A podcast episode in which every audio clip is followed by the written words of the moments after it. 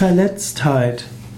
Verletztheit ist ein Substantiv zu verletzt. Wer verletzt worden ist, der leidet unter Verletztheit. Meistens spricht man von Verletztheit, von innerer Verletztheit. Ansonsten spricht man eher von Verletzungen oder von schweren Verletzungen. Verletzen kann eben heißen Verwundungen bekommen, man kann Unfälle haben, man kann sich verletzen, man kann jemand anders eine Verletzung zufügen. Man kann auch eine Vorschrift verletzen, also einer Vorschrift nicht nachkommen. Verletzen kann aber eben auch heißen, jemand emotional verletzen, also jemanden kränken und beleidigen. Und so kann man jemanden tief in seiner Seele verletzen, man kann jemanden tödlich verletzen durch eine Beleidigung, ihn in seinem Stolz treffen.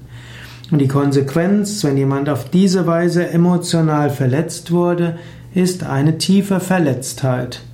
Und jeder Mensch hat Verletztheiten in sich, beziehungsweise die meisten Menschen haben Verletztheiten in sich. Man sollte sich aber von diesen Verletztheiten nicht zu sehr lenken und beherrschen lassen. Es gibt auch den Ausdruck der Dignitas, der Würde. Man kann zum Beispiel sagen, es liegt unter meiner Würde, den Menschen, der mir böse gesinnt ist, so viel Macht über mich zu geben.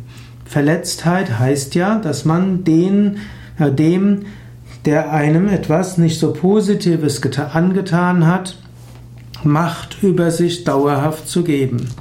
Man kann lernen, sich nicht so schnell verletzen zu lassen. Swami Shivananda hat ja nicht umsonst gesagt, Bear Insult, Bear Injury heißt Yoga.